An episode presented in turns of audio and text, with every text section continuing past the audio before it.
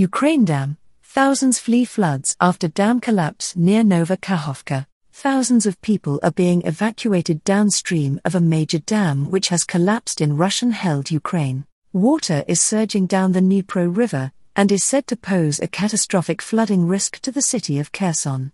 There are concerns about the Zaporizhia nuclear power plant, Europe's largest, which uses reservoir water for cooling.